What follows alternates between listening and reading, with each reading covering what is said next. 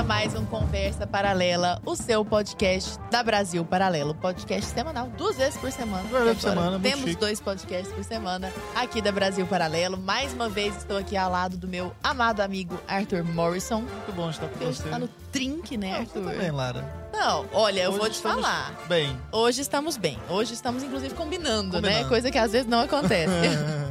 E estamos aqui com dois convidados ilustres, maravilhosos, para falar de um assunto bombástico, que é ativismo judicial.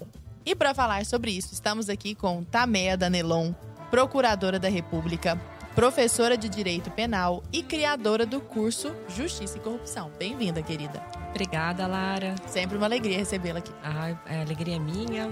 Olá, Arthur. Obrigada Tudo pelo bom? convite. E olá, próximo convidado que você vai apresentar. Né? O próximo Mistério, convidado. mistério. Quem será? Rufem os tambores. É André Oliano, também procurador da República, professor de Direito Constitucional, autor do livro Contra o Ativismo Judicial e do curso Enfrentando o Ativismo Judicial. Bem-vindo, André. Lara, muito obrigado. É, é um prazer estar aqui, Arthur, Tameia. E parabenizo já, eu sou super fã do trabalho de vocês aqui na Brasil Paralelo. Coisa Pô, boa. legal. Ficamos felizes. E a né? gente é fã do trabalho de vocês. Sim, tanto é que não pensamos em outras pessoas.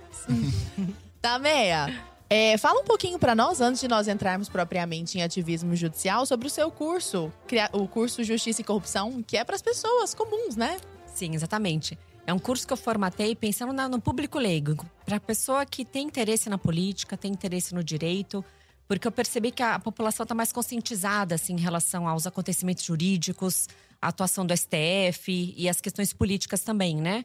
Então eu fiz esse curso explicando os princípios mais básicos de direito, tudo que é aquilo que o brasileiro precisa saber para entender as notícias, os acontecimentos políticos é, e jurídicos do país. Então, qualquer pessoa pode fazer. Eu tenho alunos que é estudante de direito, mas a grande maioria não é da área. Que legal. E então eu explico tudo isso, dou essa base para, eu sempre falo, para se tornar um cidadão assim mais completo, para ter mais elementos da lei e da política também. Fantástico. E você fala de um jeito muito fácil, acessível, palatável. O André também vai falar aqui do curso dele, então penso que vai ser muito útil a, a todos os cidadãos. Quantas horas tem o curso?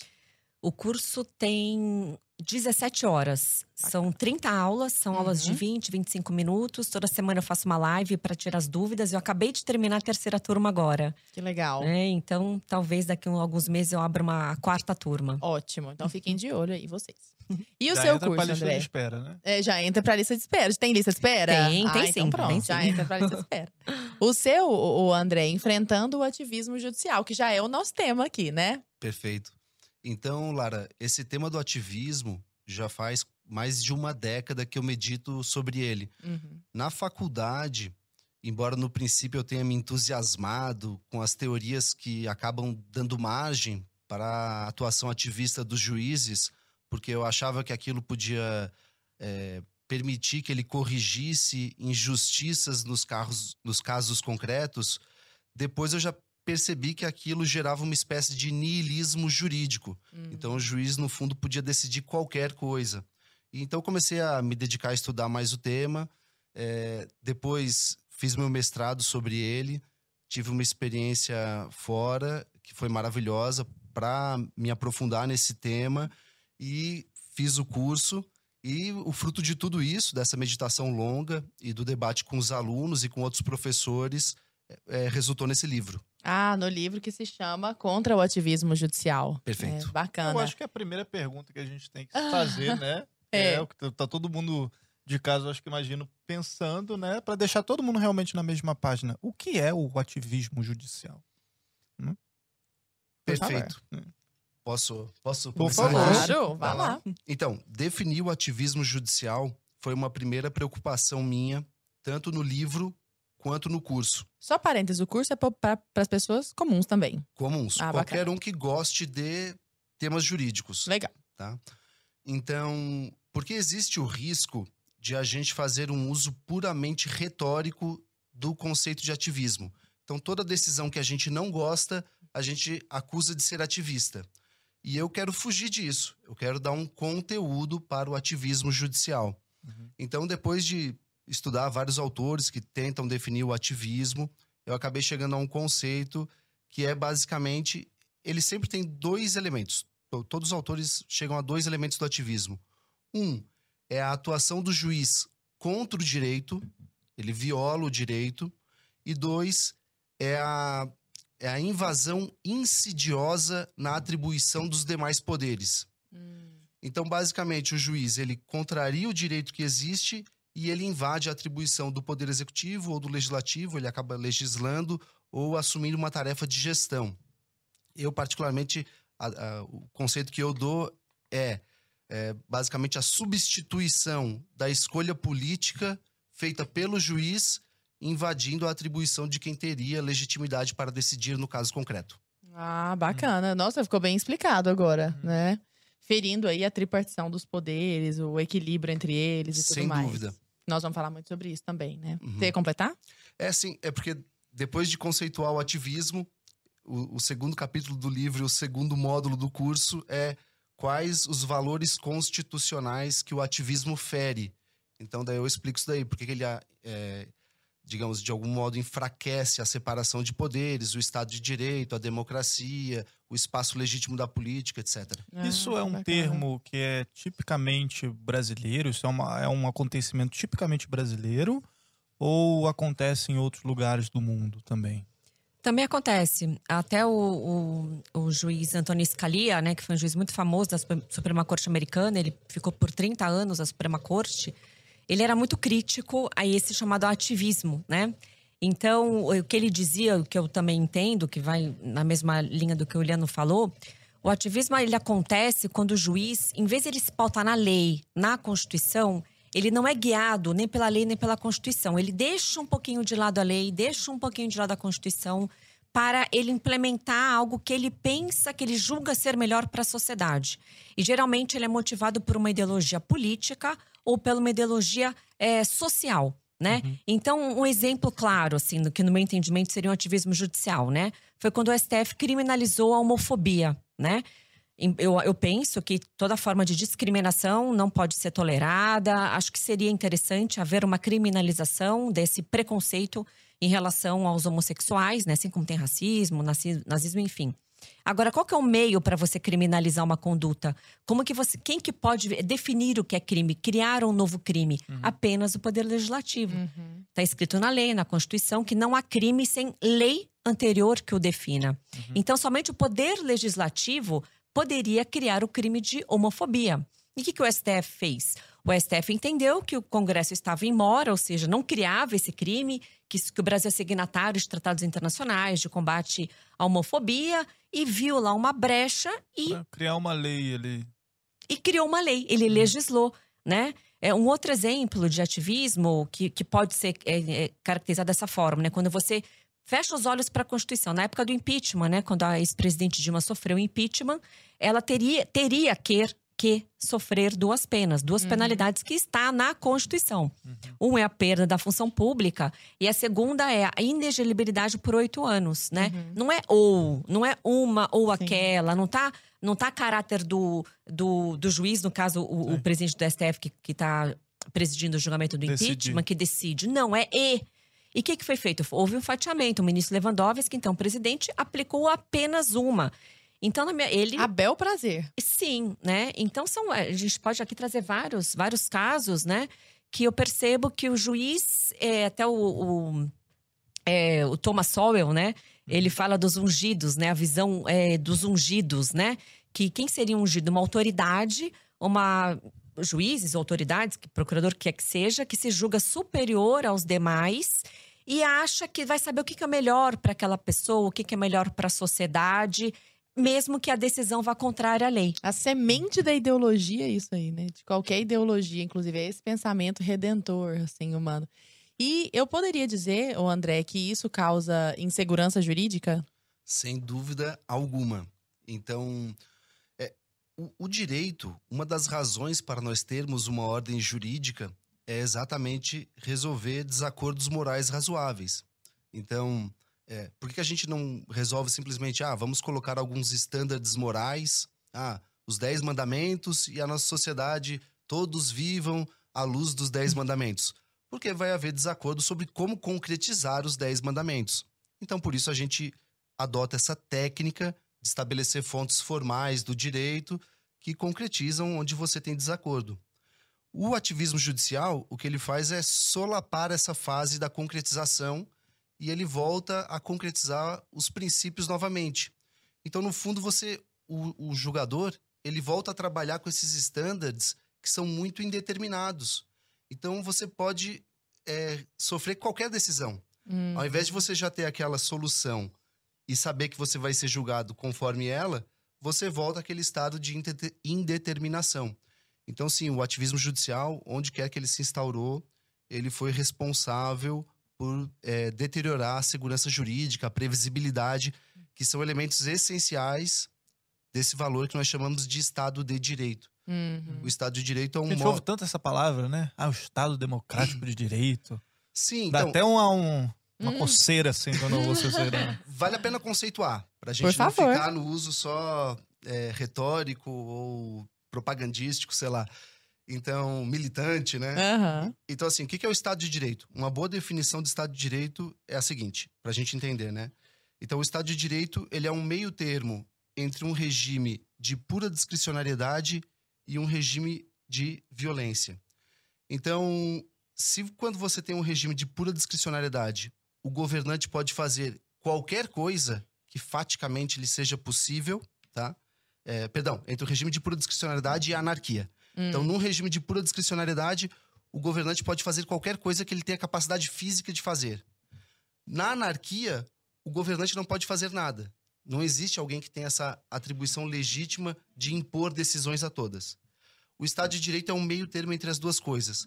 Nela existe governo, o governo pode impor medidas às pessoas, ele pode tomar ações coercitivas, mas só aquilo que um quadro jurídico prévio o permite fazer. Então, exatamente como nós temos desacordo moral razoável sobre o que devemos fazer, como que a gente pode eh, resolver os conflitos de coordenação social. Ah, eu quero fazer uma coisa, eu quero dirigir pela esquerda, você quer dirigir pela direita. Então, como é que a gente faz? A gente estabelece um quadro jurídico e a- na elaboração do quadro jurídico todo mundo participa. Então, é uma forma de tratamento recíproco e respeitoso entre as pessoas. A gente se reúne, participa, delibera, escolhe. Uma vez escolhido, o governo pode atuar coercitivamente e impor, te multar se você anda do outro lado. Isso então é o Estado de Direito. O governo aqui ele tem autoridade, mas só dentro desse quadro jurídico previamente colocado. O ativismo judicial, de algum modo, ele deteriora o quadro jurídico e o juiz pode decidir o que ele bem entender. Hum, ou seja, é uma, atitude, uma ação antidemocrática. Sem dúvida Poderíamos afirmar alguma. isso, Sem né? dúvida alguma. E doutora Tameia, é até estranho chamar de doutora Tameia. Mas isso, isso impacta diretamente a vida do cidadão, o bem-estar do cidadão? Você ia fazer essa pergunta? Ah. Sim, sim, impacta, porque no, no direito, né, no Estado de Direito, o que, que a gente precisa? Como o Liano falou, a gente precisa de previs, previsibilidade- Uhum. e confiança, né? Sim. Toda nação precisa de uma confiança, as pessoas precisam ter confiança nas instituições. Solidez, né? Solidez, se não ficar aquela, de- aquela insegurança, fica aquele caos social, ninguém sabe como é que vai ser as decisões e para que rumo que a cidade vai levar, o, a- o Estado e até a nação, né? Uhum. Então, quando essas decisões, que elas deixam de lado o direito e se baseiam na ideologia política e social, elas causam a chamada insegurança jurídica, que afeta diretamente a vida das pessoas, tá? Eu vou dar um exemplo bem recente, tá? Que ocorreu anteontem, é, nessa semana, né? Não sei quando que vai a hora. É, enfim, é, quando foi aprovado pelo Legislativo, né? O, o piso salarial para a área de enfermagem. E o ministro Barroso, no domingo, ele deu uma decisão numa ação direta de inconstitucionalidade, suspendendo esse piso. No dia seguinte, os, os- os profissionais de enfermagem já iam receber seus vencimentos com base nesse piso, né? Nesse aumento. Então já houve aquela insegurança aí, vão pagar, vão, vai ter que pagar, não vai pagar, vou receber ou não vou receber. Então isso é um exemplo de que a insegurança afeta diretamente a vida das pessoas, né? Então, Sim. por exemplo, quando você vai celebrar contratos, sejam contratos pequenos, sejam grandes contratos com empresas, é, fica aquela é, insegurança. Mas será que vai ter alguma medida do Supremo que vai al- alterar essa questão? Vamos voltar novamente para decisões que é, o, o executivo, através do legislativo, é, diminui um imposto, diminui um tributo, né? Uma baixa alíquota do IPI, do imposto que quer que seja. Isso já tem um impacto econômico, né? Quando baixa-se a carga tributária, claro que é bom para a sociedade, né? Para a empresa, vai vender mais, vai gerar mais emprego. Daí vem uma, numa canetada, é caça esse, essa diminuição. E daí já aumenta. Como é que vai ficar? Daí quem vai recolher, vai recolher é, na alíquota antiga, né? Quem vai recolher os uhum. tributos, uhum. né? Na alíquota atual. Então, isso causa um impacto. Então, as decisões judiciais, elas não ficam apenas no mundo jurídico, que afetam a meia dúzia de pessoas que moram em Brasília, não. É porque tem muita gente que realmente pensa isso, né? uhum. né? Ah, porque, o que que é isso? Os caras lá do STF, sei lá, se passarem uma lei, se passarem.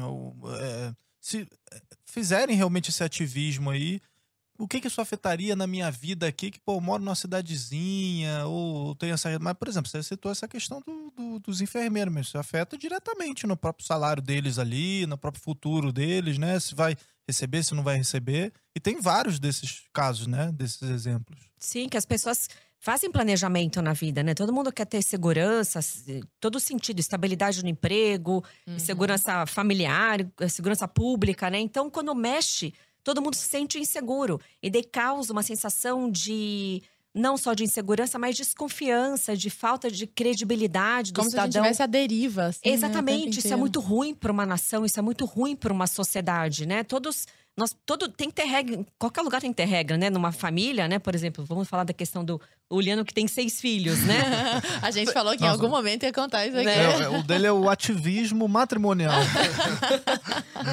né? Pra ele gerenciar, ah. né? É uma mini sociedade, é né? É uma mini sociedade. Tem que ter as regras dele, da mulher dele. No condomínio tem que ter as regras. As pessoas têm que conhecer as regras para se portarem de acordo com as normas condominiais. Numa cidade, num estado, numa nação.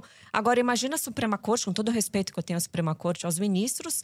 A gente não sabe se os, os enfermeiros vão receber o que foi votado pela, pelo parlamento, né? Mais de 499 deputados votaram, mais de 70 senadores votaram, sanção presidencial, ou seja, participação de dois poderes, de mais de 500 pessoas e vem um ministro que não Uma foi eleito monocrática, né? e contrário à lei, porque não tem base jurídica para se suspender os efeitos de uma lei com base numa suposta inconstitucionalidade por apenas um ministro. Então veja como isso fragiliza, uhum. né? A gente que é da área jurídica já fica meio perdido às vezes, né? Mas tá, isso está certo? Isso, não, isso pode?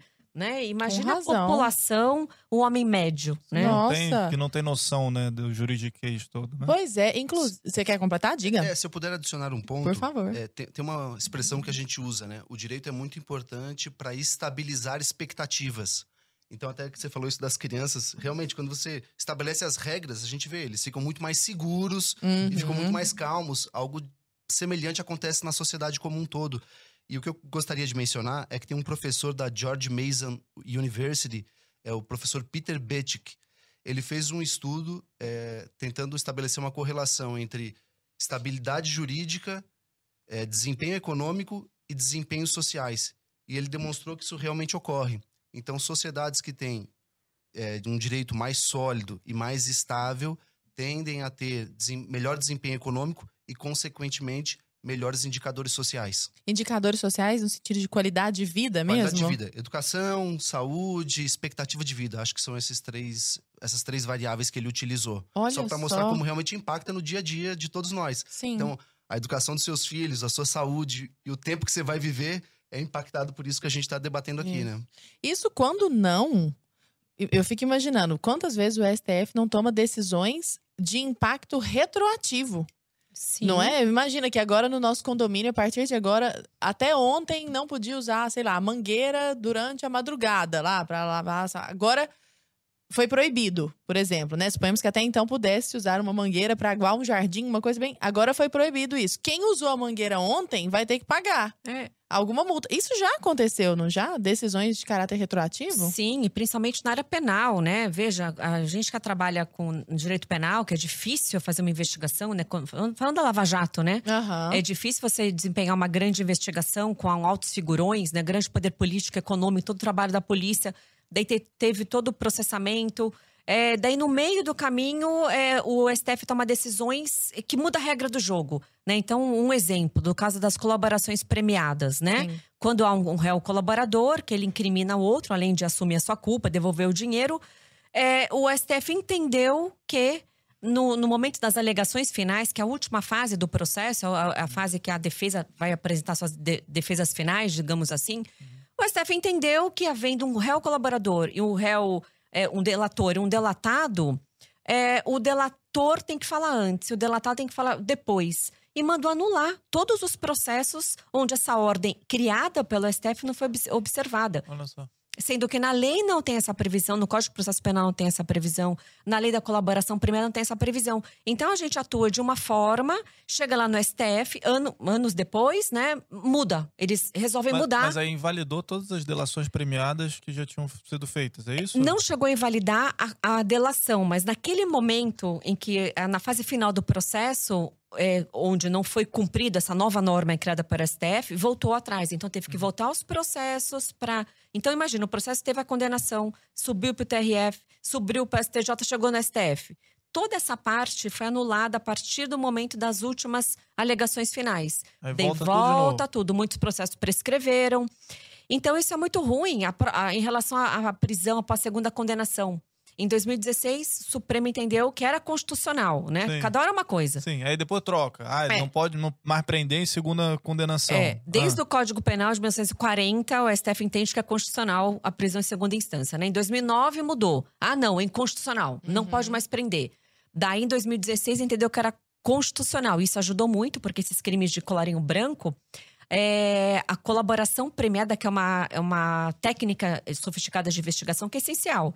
Se você não tem uma Uhum. colaboração de um réu grande, é muito difícil ter, ele- ter elementos de prova, né? cola- colaboração premiada pro pessoal de casa é o mesmo que delação, Delação, premiada, né? é. Porque é o termo que a gente ouve muito falar na mídia, delação, assim, só para o pessoal entender, assim, de Isso, casa. é, vou falar delação. Sim. Então, esses crimes complexos, né, que é tudo codificado, tem muito código, tem- é muito difícil Demorado, né? Demorado, O negócio né? Já é difícil. Já, Já é difícil. Daí, em 2016, que o foi uma, uma decisão excelente, que autorizou a prisão em segunda instância. Então, aquela pessoa que cometeu o crime ficou com medo de ser preso.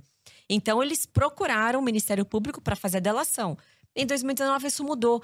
Quando isso muda, tem repercussão internacional. Né, o CDE e outros órgãos, eles estavam preocupados com a, com a, com a percepção da- das condições de corrupção aqui no Brasil. E quando isso é, é trazido para um cenário internacional, e a Lava Jato colocou o Brasil nesse status de, de um bom combatente à corrupção, recebeu três prêmios internacionais, é, quando você vê que está havendo esse retrocesso, o que, que acontece? Os, os investimentos estrangeiros vão diminuir. Os grandes investidores, sejam is- internacionais ou ou nacionais, vão pensar: opa, eu vou investir num país onde tem essa insegurança jurídica, Uhum. que decisões que fazem com que a nação fique colocada em risco, né? O risco Brasil subiu. É, então, é, é, tem um grande impacto. E diminuindo o investimento estrangeiro né, e nacional, para o homem médio entender, né? É, é- é shoppings que deixam de ser construídos, empresas que deixam de ser abertas, empregos que deixam de ser criados, é, carga tributária que deixa de ser recolhida, e isso vai afetar no bolso do A brasileiro. Né? dinâmica. Isso impacta diretamente na economia, né? Diretamente. André, é, falando assim, nós temos os ministros do, do Supremo Tribunal Federal, fica parecendo que o pessoal surtou ali e começou a fazer isso por eles próprios. Existe uma, uma articulação que talvez para nós seja invisível, uma vez que não constitucionalizada. Eu poderia dizer que existe uma articulação dessas ações do Supremo Tribunal Federal que tanto causam estranhamento ao homem médio Uhum. com os outros poderes? Ou isso é o Supremo agindo por conta própria e tal? Ou existe uma articulação aí por trás? Essa questão é excelente, Lara, e pouco estudada no Brasil. Mas se me permitir só um passo atrás, eu achei muito interessante que você mencionou essa questão das decisões retroativas, Uhum. porque já Tomás de Aquino já dizia que uma boa legislação era sempre uma legislação prospectiva, ou seja, sempre dali para frente.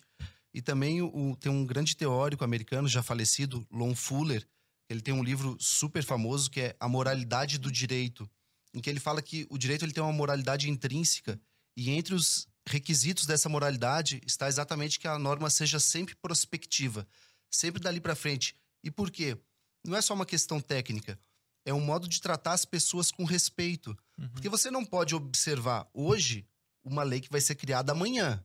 Então, quando você surpreende a pessoa, isso é um, um tratamento desrespeitoso. Quando você vê a pessoa como digna, livre, capaz de se autodeterminar de acordo com as normas e de responder quando ela conhece uma norma e desobedece, isso só pode ser feito com uma legislação prospectiva, né? Então sempre foi visto é, esse ponto como fundamental para a moralidade do direito. Quanto a isso que você mencionou, então tem um artigo é, de um professor super famoso e muito bom, chama-se Kit Whittington, da Universidade de Princeton. O nome do artigo é Political Foundations of Judicial Supremacy. Então, os, uh, os fundamentos políticos da supremacia judicial, em que ele vai mostrar por que as Supremas Cortes se tornam tão poderosas. E a razão é porque elas estão fazendo algo. Porque o poder da Suprema Corte ele é conferido. Uhum. Os políticos tiveram que. As Suprema, elas não estão numa pedra sagrada, uhum. os poderes delas. Então, elas tiveram que ser instituídas, criadas e os poderes atribuídos. Por que eles atribuem esses poderes às Supremas Cortes? Porque muitas vezes elas fazem algo que é interessante para grandes forças políticas. Então ele tentou estudar, de acordo com a ciência política, como que se dá essa interação entre Supremas Cortes e grupos políticos poderosos. E acho que isso desmistifica a ideia de que ah, o juiz é ativista porque ele está tentando fazer o bem. Nem sempre. Às vezes é porque ele está atuando estrategicamente de acordo com o interesse de grupos aos quais ele é ligado. Então o que ele percebeu é que tem a Suprema Corte pode estar basicamente em duas situações. Ou ela é aliada do chefe de governo, ou ela é oposição ao chefe de governo. Uhum. Nos dois casos, ela vai sofrer uma, uma, um intenso apoio. Por quê? Se ela é oposição, os grupos de oposição uhum. vão, inclusive, manipular a retórica do Estado de Direito, a defesa da legalidade, a independência judicial para blindar a Suprema Corte quando ela atua como órgão de boicote ao governo atual. É. E quando ela é aliada, para que, que ela vai servir? Não é que ela não vai servir para nada e ela vai ficar totalmente, ah, não, ela vai simplesmente deixar o governo atuar. Uhum. Não, não, é pior do que isso. Em geral, a Suprema Corte vai servir para, é, instrumentalmente, estrategicamente, avançar as agendas para as quais o governo já não tem mais maioria no Congresso. Hum. E ele usa um exemplo que eu acho muito interessante e que mostra como as Supremas Cortes podem ser perversas, tá? Que ele usa o exemplo da escravidão.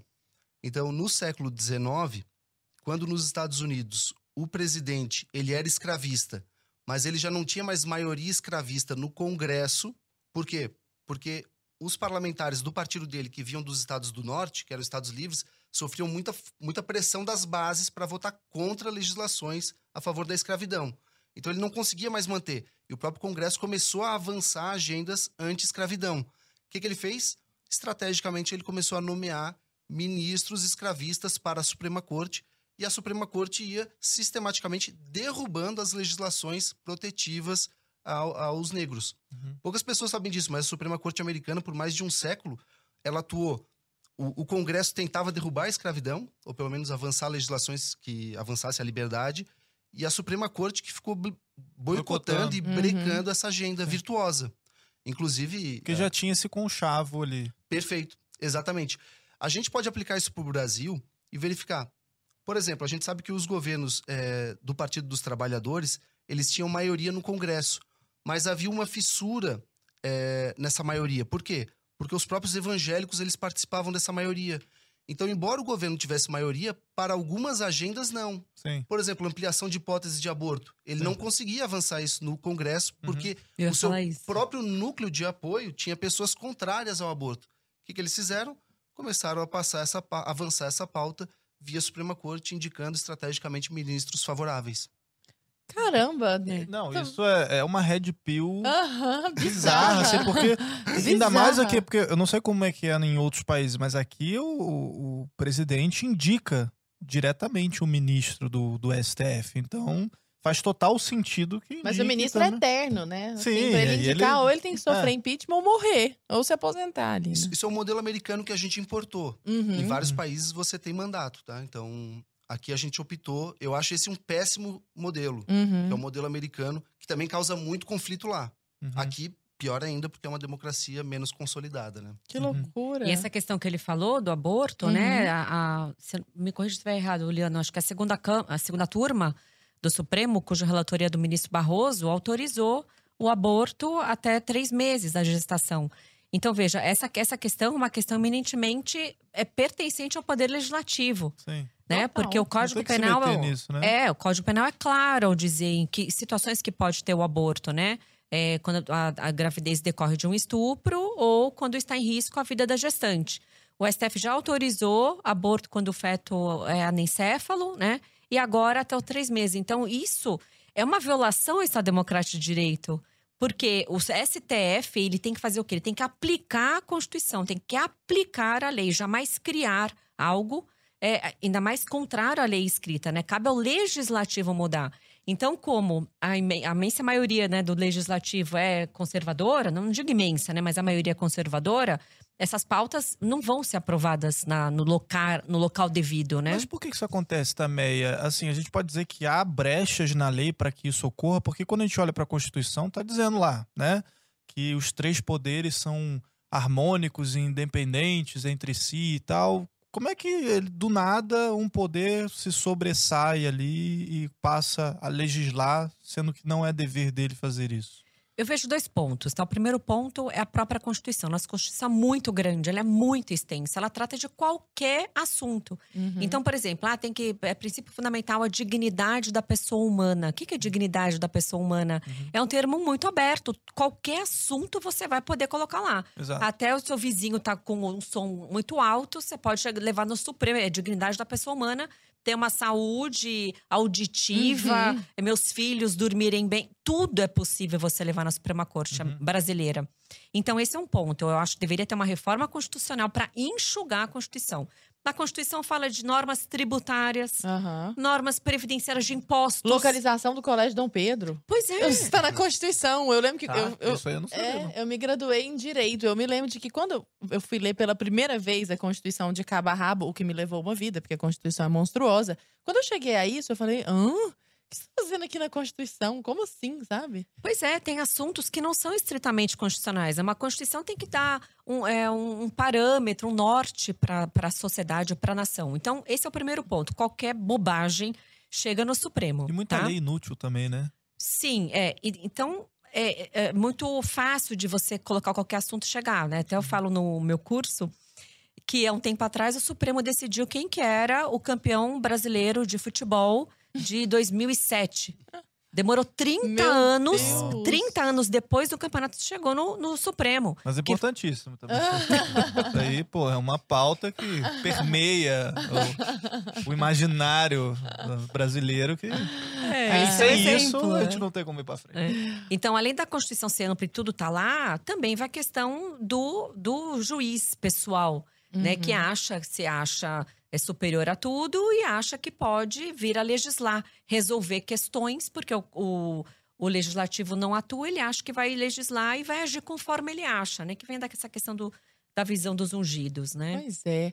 Recentemente, André, você postou nas, nas suas redes sociais que você estava preocupado com uma decisão do presidente do, do Tribunal Eleitoral do Rio. Que ele falou que se eleitor tumultuar alegando que digitou um número e aparecer outro na urna, então isso impacta diretamente nossa vida, como nós falávamos anteriormente, né? Então eu, Lara, tô lá, vou votar o número e tal, aparece outro número. Ou seja, uma fraude, né? Que estaria acontecendo ali Parece o diante dos rosto de meus outro olhos candidato o lá. rosto de outro candidato. Se eu me opuser àquilo e falar, opa, tá rolando alguma coisa estranha aqui, a ordem, de acordo com o juiz, é prender. Que história é essa? É, eu creio que ele foi infeliz ali no modo como ele se colocou. Então, assim, realmente a, a lei prevê, ela proíbe que você fique tumultuando no dia das eleições. Uhum. Tem uma razão para isso, é razoável. Agora, eu acho estranho o modo como ele se colocou. Imagina que alguém dissesse, olha, se, se sei lá, uma mulher chegar aqui na delegacia tumultuando, dizendo que ela foi violentada, sem provas, é para mandar prender. Ninguém aceitaria isso. Claro. É, é claro que a gente sabe que é grave uma mulher mentir que ela foi violentada, por exemplo. Isso tem impactos severíssimos Mas na fraude vida. nas urnas também, Sim. né? Exatamente. Então, assim, o que, que eu acho que você deve falar? Qual que é o modo correto de você se expressar? Olha, se alguém manifestar que há um problema, nós iremos é, verificar, nós iremos investigar e, se houver mentira, queremos deixar claro que a pessoa também responderá pela mentira. Mas você sempre tem que colocar que você está do lado do cidadão, caso ele se depare né, com uma situação bizarra como essa. Então, você já chegar amedrontando É, causa medo, né? Exatamente, intimidando que a pessoa. Porque, assim, eu nem acredito que vai acontecer uma fraude tão tão bizarra, tão descarada. Tão- tão- É, exato. Uhum. é, eu acho que é Ah. muito. Se fosse acontecer, seria de modo mais sofisticado. Mas, de todo modo, eu acho que as autoridades sempre têm que deixar claro que elas vão investigar qualquer irregularidade e também serão. é, darão o tratamento devido, com a severidade devida, se houver leviandade de quem está fazendo uma denúncia falsa. Mas você tem que dizer, ó, primeiro eu vou investigar. Você não Uhum. pode dizer, ó, a pessoa falou, antes de investigar, eu vou, prender ela, depois eu vou investigar. Não, você investiga, uma vez que você provou que ela fez uma alegação leviana e falsa, aí sim ela responde por isso. né? é. É, e isso aconteceu no Tribunal Eleitoral do Rio. Então, quer dizer, quando a gente fala em ativismo judicial, não é só no Supremo Tribunal Federal. Será que a postura do Supremo acaba encorajando esses atos de arbitrariedade dos outros membros do ju- Judiciário? Eu acredito que sim. É, recentemente, quando teve a prisão do ex-ministro da Economia, é, não foi entregue para ele a decisão que, baseou, que, que embasou essa, a- o decreto de prisão. E daí, quando foi indagado, né, ele, ele entrou com habeas corpus né, na Corte Superior. Quando foi indagado o juiz que mandou prender e foi perguntado sobre isso, ele falou: não, me baseei no precedente do ministro Alexandre de Moraes, que no inquérito das fake news e em outros não entrega também, né? Uhum. Então, isso não, não é bom, né? E voltando para as eleições, né, uma outra situação que está impactando as pessoas é em relação à proibição de celulares, né? O Sim. porte de arma. De fato, ninguém pode, na cabine de, de votação, utilizar o celular ou máquinas fotográficas para evitar que seja, é, seja violado o sigilo do voto, né? Então, já tem essa previsão na lei. Agora, nunca foi é, solicitado pelo mesário, quando a gente vai votar, que entregue o celular. E, e com uma autorização pelo uma norma do TSE que poderia até ser revistado. O mesário tem, exerce poder de polícia. Na minha visão, o mesário não exerce poder de polícia. E isso causou impacto nas minhas redes sociais. O que eu recebo de mensagem, doutora, eu, eu sou mesário, eu tenho que pedir o celular, eu, eu posso revistar? Ou então, se me pedir, eu tenho que entregar, e se eu não entregar, então isso causa é, um certo Até caos, pro né? cara que é mesário mesmo, que ele só tá ali cumprindo o papel dele ali naquele momento. É, fica- isso fica, as pessoas ficam sem saber o que fazer e causa um mal-estar, né? Um desconforto na população, Em né? que pé que tá esse negócio? Tá exatamente como a Tameia Tá, mencionou. tá assim agora, proibido, né? sim. Tá proibido. proibido. E, e, assim, nem vejo como uma, uma atuação que seja eficaz no sentido de evitar fake news. Porque a pessoa pode simplesmente sair hoje e dizer: olha, eu votei e apareceu o rosto de outra pessoa. Uhum. Com ou sem registro de celular, ele pode inventar Sim. essa história. Então, eu não vejo como uma atuação, uma medida adequada, eficaz para evitar fake news. Que loucura. Oliano, você acha que existe uma, uma causalidade, assim, que isso é o que muitas vezes as pessoas argumentam, uma relação de causa e consequência entre qualquer forma de ativismo judicial, por mínima que seja, e a proteção dos chamados direitos humanos? Não, de modo algum. Não. Não, de modo algum. Uhum. Então, o ativismo judicial, como eu mencionei, ele foi utilizado historicamente já para manter a escravidão. Uhum. Então, o ativismo Avançar agendas e narrativas, É. né? É porque esse é um Isso, argumento comum, né? Então, para quem é contra o aborto, por exemplo, como eu sou, é, Roe v. Wade, o julgamento da Suprema Corte Americana de 1973, foi utilizado para ampliar as hipóteses de prática de aborto. Sim. Que Então- caiu recentemente. Né? Que caiu recentemente, exatamente, o caso Dobbs. Então, assim, o, o ativismo judicial, ele é um instrumento. E como qualquer instrumento, ele é moralmente neutro. Ele pode ser utilizado para o avanço de uma pauta de direitos humanos ou para violentar direitos humanos. Uhum. Só conceitua pra nós direitos humanos. Só pra gente, que é pra não ficar essa coisa. Ok, então tem vários Nebulosa. conceitos. Mas eu acho que quando a gente fala de direitos humanos no debate político, estamos falando de direitos que são inerentes à pessoa enquanto um ser humano. Uhum. Então, por exemplo, eu tenho o meu celular. Esse é um direito de propriedade meu. Você não tem direito ao meu celular só porque você é humano. Uhum. Então, a minha propriedade é um direito positivo, é um direito legal, concedido pela ordem jurídica, não é um direito propriamente humano. Tem direito que nós temos pelo simples, simples fato de sermos humanos. A gente não precisa adquirir ele depois. Então, direito à vida. Direito Ao- natural. É um direito natural. Podemos né? dizer que são direitos Sim. naturais reconhecidos pelo, pelo ordenamento jurídico internacional ou pelas constituições. Tá. Legal. Você ia dar um exemplo. liberdade, né? Direito à liberdade. É, algumas né? liberdades básicas, é, direito à vida, enfim. Uhum, bacana. Quando a gente fala de STF, por exemplo, é, interferindo nos poderes, a gente pode dizer também, é, porque o STF tá, tá legislando, por exemplo. Então ele tá fazendo algo que não é da natureza do, do, do, do, do ativismo ali judicial. Quando a gente fala, por exemplo, ah, ativismo judicial, beleza. Mas existem outros tipos de ativismo, o ativismo do executivo, o ati- o ativismo do, do- sabe? Existe, os outros poderes, eles também interferem nisso ou a gente só tá vendo um ativismo eh, judicial, por exemplo? Não sei se eu me fiz entender, assim. Pode eu acho que eu- começar também. Então, eu acho que é mais é, o ativismo judicial, eh, na minha visão, tá? É, é mais praticado por operadores do direito, quem é da área jurídica. Então, é, não é só um juiz que pode praticar um ativismo judicial, membros do Ministério Público também, Uhum. que querem forçar a lei, é, que a lei não pre- proíbe certa coisa, certa, certa questão, e o procurador ou promotor é, baixa uma, uma ordem, uma recomendação contrária à lei.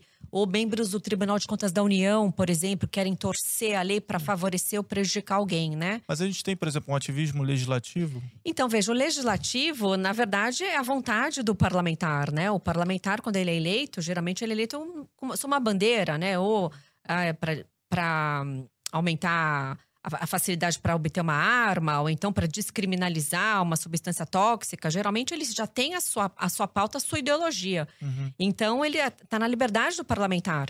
Ele tá lá, ele vota né, de acordo com a consciência dele, de acordo com, com as ideologias dele, inclusive. Não há uma, uma po- impossibilidade nisso. Não há um problema. Não há nesse problema sentido. nenhum. É, tanto que eles estão lá para implementar, em tese, a- o que eles acham que vai ser melhor para o povo, né? A não ser que eles sejam eleitos com uma pauta, chega lá e vota tudo diferente. Mas tá, tá dentro da esfera da liberdade do parlamentar.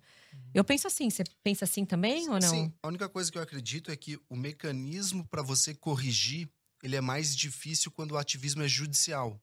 Então, o, o próprio judiciário, ele é um mecanismo já colocado, e o Ministério Público como órgão de controle, para brecar outras formas de ativismo. Uhum. Ah, então eu tenho um, um ativismo de advogados. Eles entraram com uma ação contra mim que não tem nada a ver, só para me intimidar.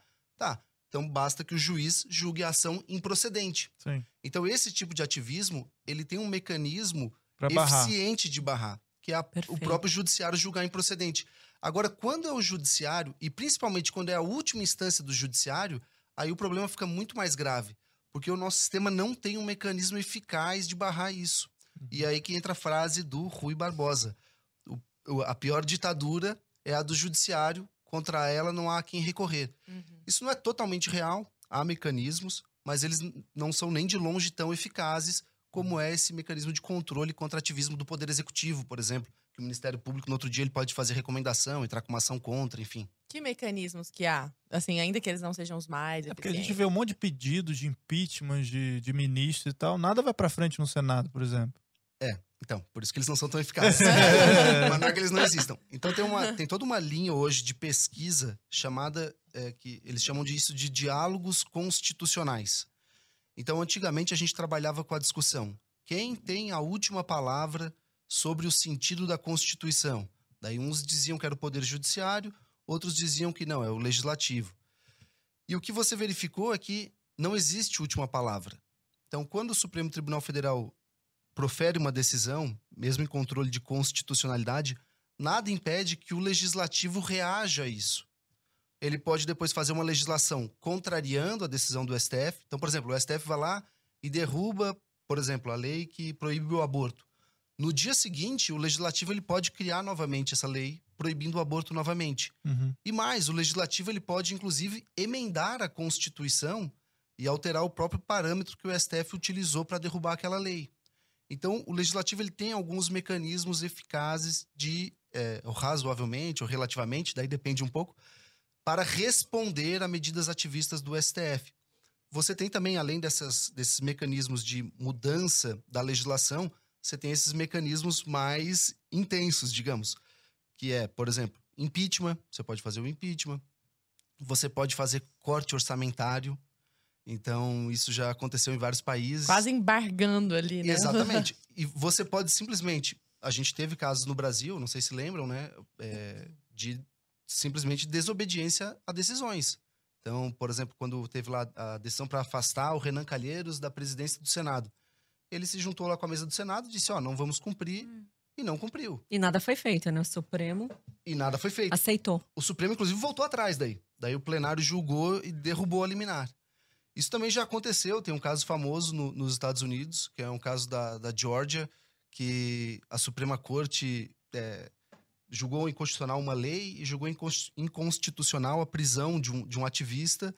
E o juiz, o, o- o governador do estado, ele- aliás, o presidente da república, ele disse, olha, eu não vou interferir nisso daí, porque isso aí vai dar o maior quiprocó aí, o maior rolo, e, e ele falou uma frase famosa, uma frase apócrifa, mas muita gente cita, que ele falou, olha, Marshall deu sua decisão, agora deixe-o executá-la.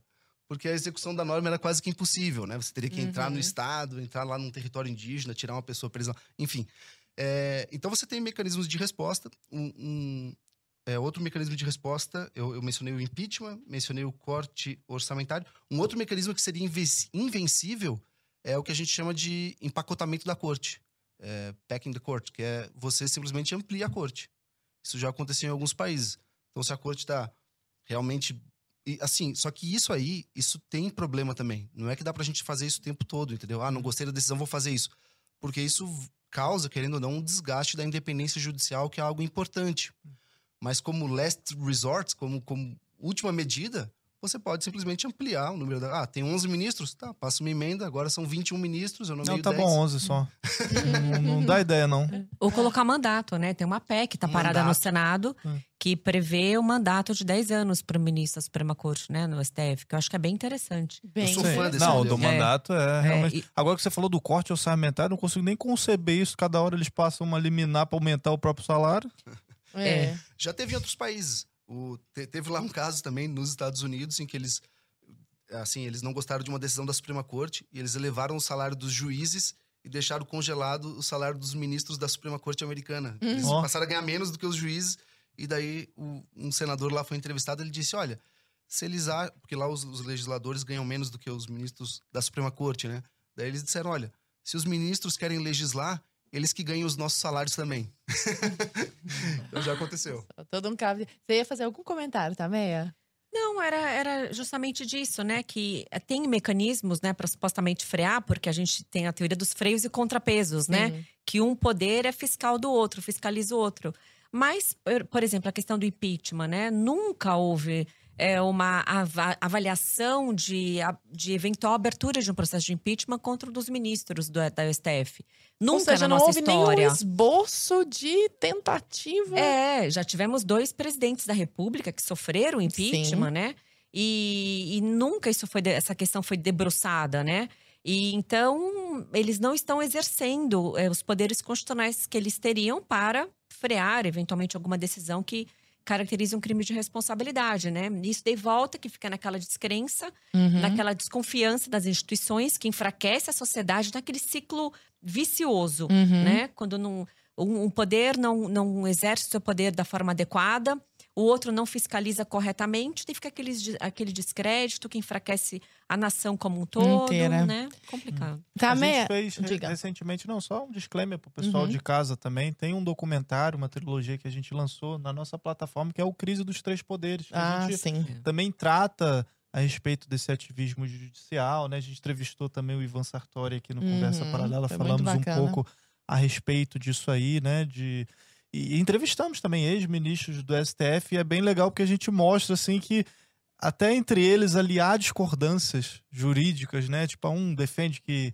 é, tem que ser de um jeito, outro defende que tem que ser de outro. Então, há realmente essa crise entre os três poderes Esse aí documentário é bárbaro, assisti, muito bom. né? E, e a respeito disso, inclusive, né? é, a gente fala muito da culpa do STF e tal, a gente tem comentado muito do, desses ativismos do próprio STF mesmo. Só que vocês não acham que a, a própria figura do presidente não contribui, talvez, para o aumento dessa crise? O que, que vocês acham a respeito disso? A figura, às vezes, mais, mais caricata dele? Estão me Pra- chamando pra- aqui fora. Aqui, Não, ao, ao toalete também. Não, mas eu, eu começo. Eu acredito, assim, a- os, os juristas, os membros da Suprema Corte são seres humanos, né? Então é claro que pode ser que um deles sinta-se incomodado com eventuais comportamentos do presidente, que por vezes ele não, não, não é o mais adequado, né? O mais. é, como que eu posso dizer? Mais adequado, Mais ali- polido. Mais polido, é. Me fugiu essa palavra.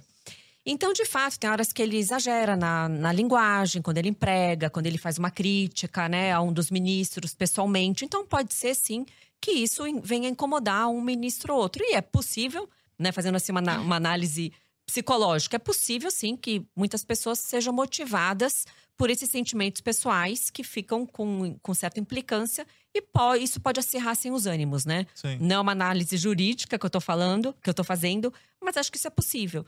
Então, é, até eu vejo isso é, até em relação em algumas pessoas que são julgadas pelo STF, né? Ala dos Santos, por exemplo, Uhum. Daniel Silveira, são pessoas que falaram coisas pesadas, que se incomoda qualquer um, né? Então, acho que é, quando essa pessoa se exalta, é, vai além do, do discurso razoável, né? É, eu acho que isso pode até in- é, impulsionar uma autoridade pública a pegar mais pesado e, por vezes, até violar a própria lei. A usar a lei em benefício do, do- próprio, né? É, e por vezes até não aplicar a lei, não aplicar Uhum. a Constituição, né? A Constituição diz uma coisa, você vai lá e dá uma outra interpretação com outra finalidade. Não, estou- não estou dizendo que isso aconteceu, mas eu acho que é possível, né? Agora, Democracia é isso, né? agora eu quero ver o que Como você vê isso? Assim, primeiramente, queria deixar claro que não tô fazendo nenhuma crítica a nenhum político, Sim. né? Eu Lógico. também, a gente tá, tá Não, e o objetivo debate. também nem é a gente Isso. jogar vocês contra a parede nem nada. É Sim, só sim. realmente a gente tentar entender um pouco disso, porque a gente vê na figura do presidente, na figura do- dos Uhum. ministros do Supremo, tem às vezes um. Animosidade. E- perfeito. exato, entendeu? Só pra. É, assim, do ponto de vista da ciência política, um problema que eu vejo da ciência política, tá? Não tô fazendo nenhuma crítica a nenhum político especificamente. Mas, assim, o isolamento que o, que o presidente se autoimpôs no início do mandato, eu acho que aquilo é muito ruim. Porque você cria uma esfera de. é, o governo fica ali um pouco errático, né? Você toma as decisões, mas elas não conseguem passar no Congresso, enfim. E isso cria uma espécie de vácuo de poder, uma- quase que uma, uma acefalia do país. Então você, você não consegue. O chefe de governo, até é interessante isso, governo em outros países é sinônimo de chefe do executivo mais maioria parlamentar. Não existe governo só o, o presidente sozinho ali. Uhum. Formar governo, num parlamentarismo, quando você diz vou formar governo, é formar uma maioria parlamentar. Alianças, né? É, senão, porque assim, o governo sozinho é uma cabeça sem corpo, entende? Uhum. É, então isso cria um, um vácuo de poder que alguém tem que assumir aquilo. Então Uhum. esse é um, um primeiro fator que eu acho que criou um, um vácuo ali que o STF acabou é, assumindo de algum modo. É, depois, eu, eu, eu acredito que sim, tá? Com todo respeito ao presidente. Ali, eu acho que algumas... Eu acho que ele melhorou bastante, inclusive. Uhum. Mas realmente algumas coisas assim mais é, agressivas são ruins. Eu, eu acho que você pode responder quando tem uma decisão que você acredita que não tem pé nem cabeça. Você, você pode fazer um pronunciamento. Olha, é, iremos cumprir a decisão, mas quero deixar claro que eu estou encaminhando um projeto de lei para rever isso, porque eu não concordo por isso, por isso, por aquilo. Então, é um modo de você responder aquilo, mas dentro do, do, do arcabouço institucional, enfim. Agora, é é importante a gente mencionar que não foi só o presidente, os- alguns ministros do STF também tiveram ações bastante é, indevidas, assim, exatamente. Então me recordo ainda, ou no primeiro ou no segundo ano de governo, uma fala do ministro Celso de Mello, em que ele num voto lá, um caso muito trivial, em que o presidente encaminhou uma medida provisória que tinha um artigo repetido com uma medida provisória anterior que havia sido rechaçada. Então a Constituição proíbe o presidente de mandar medidas provisórias idênticas. Mas no caso era só um dispositivo, então a equipe do presidente ficou na dúvida se podia ou não podia e arriscou e propôs, enfim, editou novamente aquela medida provisória. Ainda que você discorde do presidente, é uma coisa muito trivial. E daí o ministro Celso de Mello tomou a palavra e fala, falou que havia é, es- traços de autoritarismo no seio do poder e que o presidente estava tentando Ai. desobedecer à soberania parlamentar. E até é curioso, né? Porque o STF faz isso com certa É o constância. poste fazer exatamente. xixi no cachorro, né? Vamos combinar. Então, assim, Freud eu, explica. eu acho que houve erros é, também do outro lado, até Sim. não só jurídico ali de invasão, mas propriamente de conduta, né? E os É. discursos também, né, na, do- dos, dos ministros do STF, né, do ministro Fachin também, quando deixou a presidência do TSE. São discursos, acho que meio bélicos, né, sempre querendo dizer que não claramente, mas que o presidente que é responsável por atos ditatoriais, né? Isso tudo inflama demais os poderes, Uhum. né? Fica desarmonia, né? Sem Pois é. contar no- nessas figuras perseguidas. Você ia falar alguma coisa? agora? Falando de figuras Sim, perseguidas, exatamente Então, isso. então Diga. vai, diga. diga. É porque recentemente o, o, o ministro Alexandre de Moraes pediu buscas e endereços de empresários apoiadores do presidente, já que nós estamos falando desse momento bélico entre os poderes, assim, né? Por mensagens, troca, assim, Privado. isso me soa, me perdoe a ignorância, uma insanidade de um tamanho que se alguém me contasse que isso aconteceu em outro país, eu ia falar assim, não, então é um- não é uma democracia esse país, né? Se eu estivesse olhando partindo do ponto de vista que nós vimos que a democracia é o respeito às leis já existentes. As pessoas trocando mensagens dentro de um grupo privado de WhatsApp, falando ali suas opiniões. né? Ah, e nem eram coisas tão estapafúrdias assim, eram coisas com as quais acho que 99% da população, inclusive, concordariam. E o ministro mandou fazer busca e apreensão em endereço desses empresários. Luciano Heng, José Isaac, o da- do shopping Multiplan, Com 82 anos. 82 anos. Co- Como você vê isso também? Você acha que Olha. dá pra contemporizar isso de alguma forma? Porque isso não foi nem postado, tipo assim, é, é, só pra contextualizar realmente pra quem ainda não entendeu que tipo, não foi nem o Luciano Hang que entrou no Facebook público dele e falou: "Ah, eu acho que é isso, isso, isso". Ele tava conversando, sei lá, num grupo igual, sei lá, eu tenho um Aham. grupo com você e eu falo alguma coisa. Não, e eu fico pensando, ainda que fosse no. Não foi, tá? Foi num grupo privado de Exato. WhatsApp. Mas se fosse num grupo de Facebook, eu discordo de tal coisa, eu acho que foi Sim, ainda bandidagem. que fosse. Exato. Chama, chama liberdade de expressão, né? Assim, esse conceito tão novo, recente. Como Sim. você vê isso também? Eu achei esse caso muito grave, muito grave que aconteceu, porque nada é justificado, nenhum ato tem uma base. Primeira coisa da conversa privada, né? A, a, a Constituição tutela a intimidade das pessoas. Então, o que se é conversado num grupo não pode, primeiro, ser exposto e, segundo lugar, motivar uma busca e apreensão. Né? Quando saiu na notícia, é, não- ninguém teve acesso à decisão, então a gente tinha que trabalhar com hipótese. Então, a gente se baseava naquela, naquela notícia de jornal, do, do, do portal, né? Uhum. que foi é, é, mostradas mensagens, né? Então a gente não sabia se tinha algo mais, algo mais grave, mas não, o que a gente constatou foi isso mesmo, né? Então tinha essa troca de mensagens num grupo privado onde eles falavam sobre política. Eles falavam a opinião deles, né? Sim. Uma das falas era: eu prefiro um golpe, não especificando que golpe, se era para fazer golpe, né? Que ia fazer golpe. Eu prefiro um golpe do que é, mais tantos anos de PT. Né? Um outro empresário, ele, ele curtiu, né? Colocou um emoji é, concordando com essa fala. E ele sofreu uma busca e apreensão. Então, Como no- se fosse já um motim, é isso. sabe? Um clã ali. Um... Nossa, isso é 1984 total. Sim, isso foi muito grave, né? Empresários de 60, 70, 80 anos que estavam discutindo política, teve um infiltrado que vazou, foi feita uma matéria de jornal e com base na matéria foi quebrado o sigilo bancário deles, bloqueadas as contas, censurados os perfis. O Luciano Hang tinha mais de Perdeu o 5 perfil. milhões, Ele perdeu mais de perfil, 5 né? milhões de seguidores no Instagram e um conhecido apoiador do atual presidente da República, né, num período eleitoral. Então ele está impedido de exercitar a cidadania, de exercitar os seus direitos políticos, digamos Uhum. assim, de fazer campanha, né? Então isso, à luz do direito, é muito grave. Essas pessoas não têm foro no Supremo, não têm foro privilegiado no Supremo, não poderiam ser julgados no Supremo. Então é tudo errado, não tem nada se baseia que dê um suporte a essa decisão, né? Juliano, como você vê isso? Olha, concordo inteiramente. Isso aí é a, é a institucionalização do arbítrio, né? Então, é importante deixar claro, assim, você fazer críticas a autoridades e instituições constituídas não configura crime. Você manifestar preferências e desejos sem que você esteja com seriedade organizando algo também não configura crime. E curtir um post de alguém Curtir também, também não, é não. crime? Ah, Outra coisa que é muito importante deixar claro, porque se pega muito essa fala em que se falou, mencionou o golpe. Eu acho que dos, dos- das oito vítimas ali, eu chamo de vítimas, né, dessa, dessa perseguição aí, eu acho que só duas mencionaram o golpe. Os outros não tinha nada. Tinha críticas do tipo, ah, o STF tem dez ministros petistas. Veja, isso aí é, é, assim, é inacreditável que alguém sofra qualquer coisa por ter Sim. falado isso, entende? Muito liberdade de menos uma ação penal. Nossa, pegaram as conversas dos meus grupos, meus amigos. não dá ideia não. ah, e não, e quebrar o sigilo. Bancário. Bancário. Que que isso, não, Então. nem o assunto.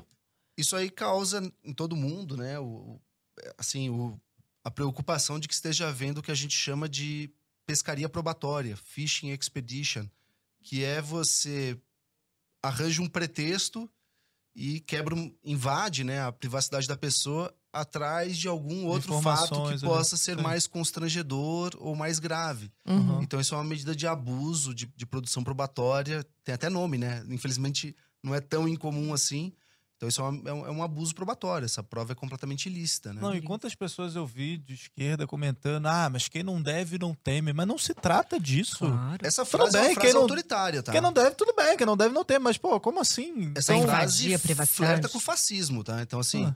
eu não tenho, eu não devo nada, eu não tenho que abrir minha intimidade pra ninguém. Ninguém Exato. tem direito de invadir a minha intimidade, porque eu não devo nada.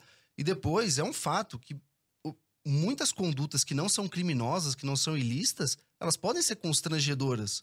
Um Sim. simples, sei lá, gasto um pouco excêntrico que eu tenho com alguma coisa. Uhum. Enfim, uma crítica que eu fiz a um amigo para outro no WhatsApp. Então tem uma série de coisas na intimidade que são constrangedoras e por isso elas são protegidas sem serem ilícitas. Então essa frase ela é, ela é absurda, ela é, ela é um flerte com autoritarismo. Exato, exato. Também, será que a pessoa que defende um negócio desse não consegue minimamente exercer, fazer um exercício imaginativo de pensar que amanhã é ela? Eu acho que não. As pessoas estão muito cegas, né, Lara? Atualmente, as Virou pessoas. time de futebol, né? Time de futebol. Tem aquelas que endeusam e amam o político A e odeiam, não suportam e querem a morte do político B. Então, quando é algo contra apoiadores, né, do, do, do candidato, do político que elas não gostam, elas vão bater palma, elas não vão nem parar para pensar se tá certo, se não tá certo, se, tá, se tá- é desproporcional ou não. Elas são levadas pelo sentimento apenas, pela Uhum. emoção. Ah, são com os outros, eles são fascistas, né? Eles são golpistas, eles são um monte de coisa dista, né? Uhum. E não param para pensar que isso é uma, é um, é uma, uma, uma violação não só a oito pessoas específicas, mas a toda a sociedade. É uma, uma grande violação, que isso pode acontecer com qualquer pessoa. Então, se você defende. é, eu já fiz até vários debates com advogados que defenderam isso, né? Se você defende que alguém que faz um, um emoji de uma curtida de uma fala, que pode sofrer uma busca apreensão de ter suas contas bloqueadas, então você defende o quê? Né? É, é- é beira uma di- ditadura, um movimento ditatorial, onde as liberdades não são pre- preservadas. Mas pode jogar futebol com a cabeça do presidente, né? Pois é, veja como essa, esse paradoxo, né? É uma procuradora do Nordeste uma- um dia esfaqueou um boneco do presidente, jogam é, é, futebol com a cabeça do presidente. Então, nada disso deveria ser tolerado. Né? As pessoas têm que ter mais Partindo frieza. da mesma premissa, obviamente, né? Então, É, como é na- que um pode e o. É, esse da cabeça do presidente, pra mim, é Ah. ilícito mesmo. E esse Uhum. esfaquear, tudo isso. Daí, Sim. daí sim. Incitação ao crime. E se fizer contra o ministro do STF também. Daí, nesse caso, é crime. Sim. Então, eles podem representar, se a pessoa não tiver foro privilegiado, no primeiro grau de jurisdição, sem haver juiz parcial, você faz a investigação devida, Sim. enfim, né? Sim. E uma questão, desculpa, que me, me chama a atenção é a violação do próprio procedimento. É, eles não têm foro no Supremo, eles não podem ser julgados no Supremo. Daí vem a- aquela corrente, não, mas eles estão envolvidos com uma organização criminosa de pessoas que têm foro. Quem são essas pessoas? Aqui não é ditadura, é democracia. Tem que estar dito, olha, fulano tem relação, por exemplo, com o deputado federal tal, por isso tem o foro no Supremo. Agora nada é dito. Né? Não, não foi, demorou mais de uma semana para ser entregue a decisão para os advogados. Então, tudo feito na escuridão, é, violando a Constituição, violando as leis. É igual também umas coisas loucas que aparecem na mídia, assim, tipo, ah, sei lá, o clã Bolsonaro e o negócio dos imóveis, é de, tipo, sei lá, de ex-mulher, pô, pegaram três ex-mulheres dele, ex-cunhado. Eu fico olhando, eu fico pensando assim, num- olhando até pra mim, assim, eu falei, pô, eu sei lá o que que o meu ex-cunhado gasta com o dinheiro dele da vida dele. Como é que eu posso ser responsabilizado por algo assim, entendeu? Um, um ponto que é relevante é e que é particularmente preocupante quanto ao Luciano Hang, se você ler a decisão, na fundamentação ela não atribui nenhuma conduta ao Luciano Hang.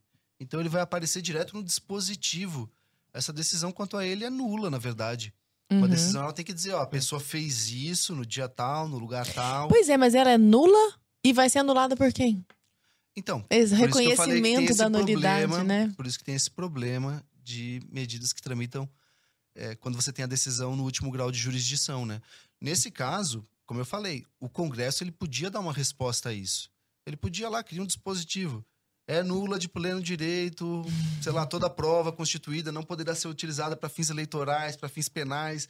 Enfim, isso é uma resposta a um certo constrangimento e você, enfim, não poderá haver derrubada de perfil, Uhum. entendeu? Sim, sim. Com prova que violou a intimidade, sei lá, você consegue dar uma resposta a um constrangimento nisso e você, de algum modo, esvazia aquela atuação, né? Ó, a Larinha, muito bem lembrado, Larinha. Nem tinha lembrado disso aqui. Pois é, Ela- você mesmo que fez. Larinha Ai, me foi lembrou ótimo. aqui de um post que eu fiz aqui, ó. Que eu peguei duas matérias. Eu nem disse nada, assim, até porque a- o, o que eu coloquei na legenda é preciso dizer alguma coisa. Eu nem preciso dizer nada, Uhum. Não. né?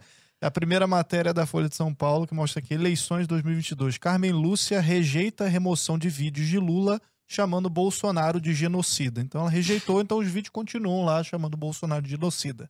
Aí depois, TSE multa Bolsonaro e determina a exclusão de post- posts que ligam Lula ao PCC. Então, assim, são duas situações, dois pesos, duas medidas, e a gente teve, inclusive, delações lá, né, Uhum. mostrando a própria ligação, e não se pode falar disso, né? Então, a gente vê justamente esse ativismo aí, a narrativa se estabelecendo, né? Então, eu acho que isso é explicado por aquilo que eu mencionei da dinâmica política do Uhum. STF com os demais poderes. Esse tipo de caso Sim. de assimetria de Fica mais claro jurídico, agora, né? Pra mim, só pode ser explicado por essa dinâmica política da corte. É, Uhum. o duplo padrão, né? Porque chamar alguém de genocida e sendo falso configura crime, né? É. Uhum. Agora, quando você faz menção a uma delação premiada, né? Não foi inventado por ninguém essa questão da, dessa relação, né? De um partido com a organização criminosa. Foi um colaborador, um, um que fez uma delação premiada que diz que, que foi divulgado num veículo de imprensa. Uhum. Então não se pode nem fazer menção a essa matéria, né? Agora, a outra pessoa praticar crime contra o presidente da República pode. Então, isso que não pode acontecer. A lei tem que ser aplicada friamente, Uhum. né? Não com emoção, não com ativismo.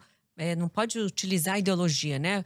Que nem nós temos, eu tenho um pensamento conservador, me, me Uhum. considero à direita. Agora, não é por isso que se eu tenho uma investigação contra alguém de direita, que eu não vou processá-lo porque é de direita. Exato. Ou se eu estou investigando alguém de esquerda que não tem evidência de crime, que eu vou processá-lo. Uhum. A convicção é para o debate, não na, na área jurídica, no dia a dia do nosso trabalho. O que deve nos guiar é a lei, a Constituição. Exato. O, o Liano, você que estudou em Oxford e produziu um monte de coisa e fez direito comparado, tá, tá, tá, tá, tá. Não é muito estranho que haja essa sensação tida por, imagino que todo mundo que acompanha minimamente o noticiário, mesmo os oponentes, porque se os oponentes estão super felizes com as decisões, é porque eles estão percebendo que existe essa simetria, sabe? Assim, qualquer pessoa que faça um exercício de honestidade percebe que o Supremo tem um lado. Não é muito estranho numa democracia que haja essa certeza difundida de maneira generalizada? Olha, é estranho e é altamente preocupante. Então, um que é um, um ponto também do Estado de Direito é a igualdade perante a lei e os tribunais. Uhum. Então, isso é um desgaste, há uma deterioração do próprio Estado de Direito brasileiro. Mas que as pessoas percebam isso é, é algo que também desgasta a imagem do judiciário. Isso tem vários estudos, tá? Então, assim, a imagem do judiciário e dos órgãos independentes como o Ministério Público como algo independente ao- aos, às forças políticas e que age de modo igualitário é muito importante para a construção de instituições sólidas. Então, o judiciário não pode entrar em campo, ele é o juiz ali, ele não pode entrar em campo e vestir a camisa. E, e é importante que a gente perceba o simples fato das pessoas acreditarem de modo muito difuso que isso está acontecendo já desgasta a imagem da corte, já desgasta a confiança nas instituições, no direito, enfim. Então, realmente é algo muito preocupante. E a gente tem que ler essa situação também de acordo com o nosso contexto. Uhum. Então, se a gente pegar o Brasil, ele teve trajetória semelhante a outros países que tiveram um sequestro político de suas supremas cortes, como Venezuela, Nicarágua, em que realmente você teve o colapso total da democracia e do Estado de Direito no país. Então, é, o STF ele tem que, assim, é importante que ele mostre que a mesma coisa não aconteceu aqui, porque não é, é crível é verossímil que a mesma coisa tenha acontecido aqui, porque nós tivemos uma, uma- uma trajetória política semelhante até certa altura. Então, o fato de que o STF, nomeado majoritariamente por, por grupos, é, vamos colocar assim, é, à esquerda, né? Uhum. É, ou, ou do, ou do PSDB, ou do, ou do PT, enfim, que agora estão juntos na mesma chapa presidencial de, de oposição, e que haja uma, um tratamento extremamente assimétrico quanto presidente, isso é, é, é extremamente desgastante e é extremamente preocupante mesmo, porque num- quando você tem o sequestro. Assim, pra gente entender, as, as democracias constitucionais foram pensadas como você tem forças políticas num embate pacífico, institucionalizado, e você tem uma ordem jurídica que regra aquilo. Se você tem o sequestro da ordem jurídica, isso acaba fazendo o pêndulo pender para um lado. Então, isso Uhum. consolida poder em um grupo político. Então, a Suprema Corte ela pode acabar se tornando um órgão que ela impede o exercício da democracia, a rotatividade no poder. Então, quando o grupo que ela gosta perde, ela boicota, esvazia os poderes e continua avançando essa agenda. Então, na prática, você tem sempre a mesma agenda, digamos, guiando o país. Então, você deixa de ter a, a própria rotatividade, que é um elemento essencial da democracia. Uhum. Então, assim, é importante que o STF permita a rotatividade normal da democracia, que diferentes agendas é, possam avançar, retroagir, enfim. E é importante também que ele manifeste isso, que isso fique, que isso fique claro para as pessoas, né? Senão há um desgaste muito grande. Caramba. Muito bom, né, Arthur? Bom. Tem há algo que não tenha sido dito até agora que vocês achem que tenha sido dito? Algum caso que venha à cabeça de vocês? Recentemente houve até o caso do, do Moro, houve busca e apreensão na casa dele por uma questão de tipografia das letras. Enfim, nós citamos vários casos, né? Penso que para quem está em casa isso tenha ficado é, é, claro. Mas há algum que venha à cabeça, que mereça ser comentado, alguma observação teórica que vocês consigam se lembrar? Então, eu lembrei o caso do deputado Francisquini, né, que foi eleito, que teve o maior número, é, foi o deputado estadual mais votado do Paraná, Uhum. e três anos e meio depois teve seu mandato cassado, né? Então, e como ele foi mais votado, ele carregou junto com ele mais três ou quatro deputados, né? Uhum. Ele perdendo o mandato, esses outros três também perderam. Que foi de uma decisão que foi aplicado retroativamente, como a gente estava discutindo Sim. antes, né? Uhum. entendeu que ele fez uma live, né? Só para lembrar o caso, né? No dia da eleição de 2018, ele fez uma live que ele tinha recebido, supostamente recebido, vídeos de pessoas que não estavam conseguindo votar, né? Que é essa questão, né? Que apertava um número, aparecia outro número. E ele fez uma live 20 minutos para encerrar a, a votação, né? A eleição já ia acabar já a eleição. E três anos e meio depois, isso mostra como a justiça é morosa, como ela é lenta.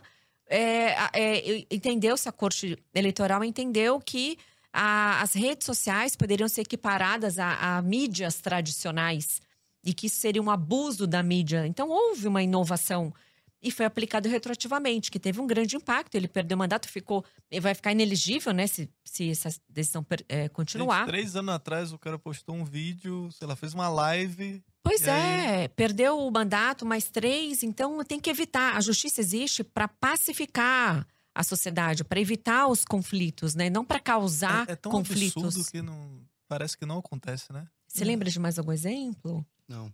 Nesse caso, é interessante mencionar que a, a cassação de, um- de alguém eleito é sempre um fenômeno patológico, porque não é uma violência só contra ele, mas contra quem votou nele. Uhum. É um esvaziamento ou, ou, ou pelo menos uma diminuição da relevância da soberania do voto.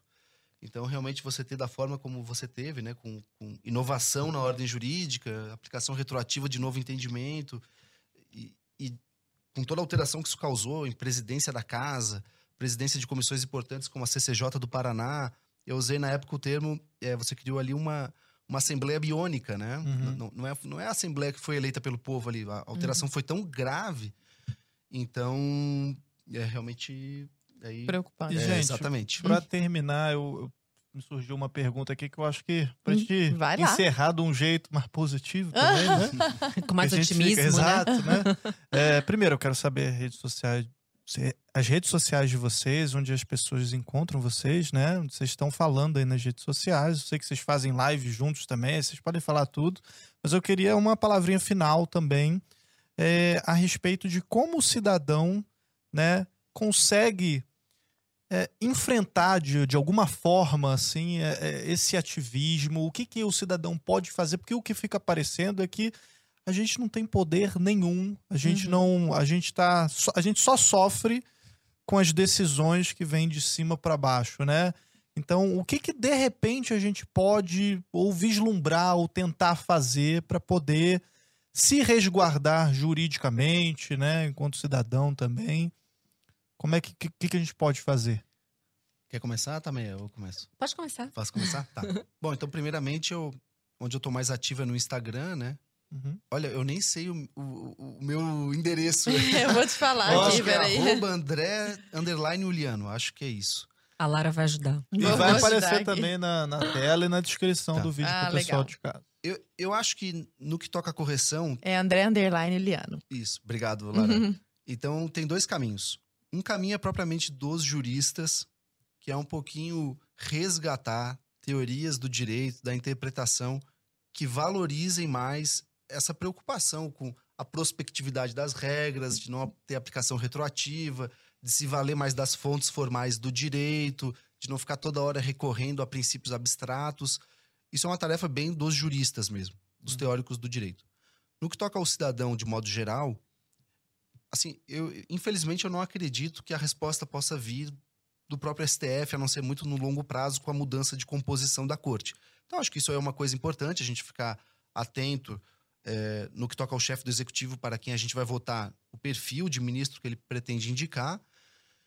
Agora também é muito importante a eleição para o legislativo de pessoas que estejam sensibilizadas com essa situação para que elas possam fazer aquela resposta que eu mencionei, institucional, via legislativo. Então, esses são os dois mecanismos assim que, que me ocorrem agora. É, o que o Eliano falou é bem importante, né? A questão do voto é muito importante. É escolher direito a pessoa que vai votar, né? Porque até não deu para falar, mas tem muitas PECs, né, propostas de emenda constitucional que estão paradas, seja na Câmara ou no Senado, que iam resolver muitos desses problemas que a gente conversou aqui hoje. Então tem a PEC que muda a forma de escolha do ministro do STF, estipula um mandato de 10 anos. Tem uma outra PEC que reduz drasticamente o foro privilegiado, né? 55 mil pessoas têm foro privilegiado. Nossa, é absurdo. E reduzindo, deputados, senadores não vão ter foro perante o STF e vão ter até mais liberdade para, inclusive, apreciar eventuais pedidos de impeachment, né? E uma outra PEC que eu julgo que é muito importante é a, a PEC da prisão em segunda instância, que isso traz segurança jurídica, isso coloca na cadeia e afasta da sociedade quem cometeu um crime grave, né? É, e então, escolher esses candidatos, né? Não só focar no executivo, mas é estudar os candidatos para Congresso, né? É, deputados, é, senadores, que é muito importante esse voto consciente, né? E as minhas redes, a que eu mais uso é o Instagram, que é o arroba tamedanelon. E, e, e outra coisa que eu falo, as pessoas têm que se informar. Então, quem quiser mais informação sobre o direito, sobre a política, para aplicar no dia a dia, para discutir com familiares, com amigos, eu recomendo o meu curso, Uhum. novamente, Justiça e Corrupção, que fala justamente sobre isso, o papel do cidadão, né? Como que o cidadão colabora com a vida pública, como ele pode acompanhar a vida política do país para poder é, ajudar a melhorar essa situação. E vocês fazem live juntos também, né? A gente pode falar do programa que a gente Pode. tem? Claro, claro. por favor. A que gente tem um programa na Gazeta do Povo que chama Fora dos Autos, né? Que somos nós dois, mais a advogada Fabiana Barroso e a jornalista Rosana Bittencourt. É toda quinta-feira, às 20 horas, no YouTube da Gazeta do Povo, que a gente sempre comenta esses assuntos, né? Traz a visão jurídica de uma forma clara, fácil para qualquer pessoa entender. Ah. Se- Sempre uma decisão da semana em geral, né? Daí a gente pega um tema específico, uma decisão específica, Notícias da tenta semana. né? problematizar, analisar criticamente. Toda quinta às 20 horas. Exatamente. E ela fica, fica gravada. Fica Então as gravado. pessoas assistem ao Conversa Paralela, que é quinta às 20 horas, e depois vão ver a gravação. Exato, exato. Conversa paralela primeiro. Concorrência aqui. Entendeu? Aí já Não, sai essa é do a concorrência conversa. do bem. Essa Já sai do conversa paralela aqui com o André e com o Tameia e, E já, já- vai assistir a gravação lá. Do E eu programa. quero fazer um apelo ao pessoal do direito, aos estudiosos do direito.